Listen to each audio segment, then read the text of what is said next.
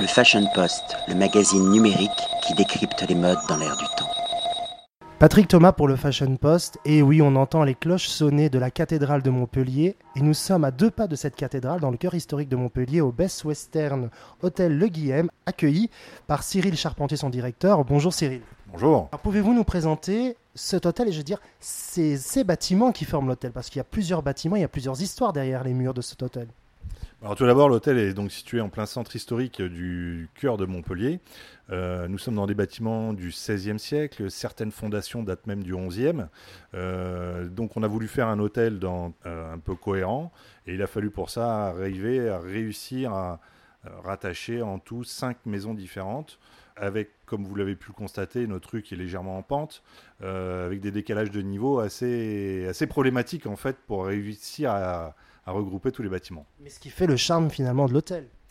absolument, puisque euh, on a euh, des chambres qui se situent dans une sorte de tour un petit peu, donc avec un, escalier en colimaçon assez atypique. Euh, tous les couloirs sont relativement peu larges, ce qui donne un cachet, on va dire, un petit peu ancien à notre établissement ancien, mais vous avez vous rénovez, je pense, régulièrement les chambres. On va dire qu'il y a une durée de vie de 7 ans pour une chambre. Oui, tout à fait. C'est-à-dire qu'on a beau être dans des bâtiments anciens, il n'est pas question euh, de garder notre décoration du XVIe siècle, hein, puisqu'on on essaye de rénover notre, nos chambres à une fréquence de 4 à 5 chambres par an, euh, ce qui fait effectivement une rotation tous les 7 ans sur une décoration de chambre, euh, ce qui nous permet de rester plus ou moins au goût du jour au niveau en termes de design et de, et de décoration.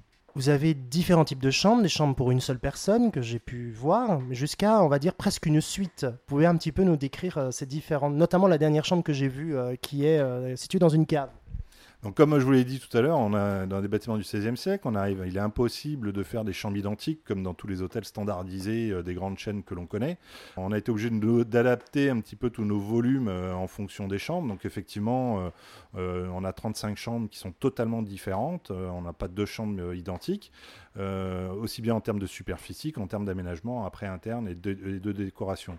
Effectivement, la dernière chambre que vous avez vue a été en fait installée dans une ancienne cave d'une boucherie-charcuterie de l'époque. Et on rassure les, les lecteurs et les lectrices, c'est pas du tout une salle de torture, c'est vraiment une très. Vous avez fait un excellent travail.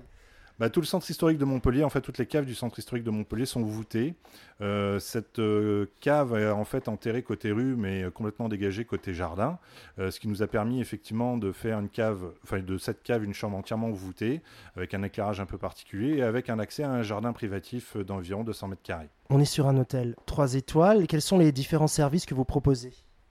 Euh, tous les services que peut avoir un hôtel 3 étoiles. Après, c'est vrai que nous n'avons pas de restaurant. On a un système de room service qui est en train d'être mis en place. Euh, service de petit déjeuner, bien évidemment, sur notre terrasse euh, qui est très agréable, notamment l'été. Et sinon, après, on travaille principalement en partenariat avec certains autres établissements de, de, la ville pour du séminaire ou pour de la restauration. en même temps, il y a quand même quelques de bons petits restaurants, je crois, rien que dans le quartier ici. Bah, déjà dans le quartier, euh, on est assez verni puisqu'on a, ne serait-ce que dans notre rue, au moins quatre restaurants euh, complètement différents. Euh, et effectivement, dans le centre historique de, Montpellier, il y a presque 200 restaurants. Donc il y a vraiment de quoi faire. Donc pour rappel, c'est 35 chambres? Oui, c'est ça, 35 chambres actuellement. Et on est à même pas 10 minutes à pied, on va dire un, quart d'heure à pied si on si on marche pas trop vite de la gare de Montpellier. Oui, c'est ça. On est à 15 minutes en gros, grosso modo, à pied de la, de la gare de Montpellier. Euh, nous, on est situé dans le haut du centre historique, hein, puisque le centre historique de Montpellier est construit sur une colline. Euh, on est à deux pas, euh, on est à deux pas du jardin des plantes, de l'Arc de Triomphe, de la promenade du Pérou, sur lesquels on a des, quand même des panoramas assez intéressants sur tout le, nord-ouest de, de, Montpellier. Cyril Charpentier, encore un grand merci de nous avoir accueillis dans le cadre du concours Cocktail Challenge de, du Grand Sud. Et je vous dis à bientôt. Eh bien, à très bientôt. C'était avec grand plaisir de vous avoir accueillis chez nous. Le Fashion Post, le magazine numérique qui décrypte les modes dans l'air du temps.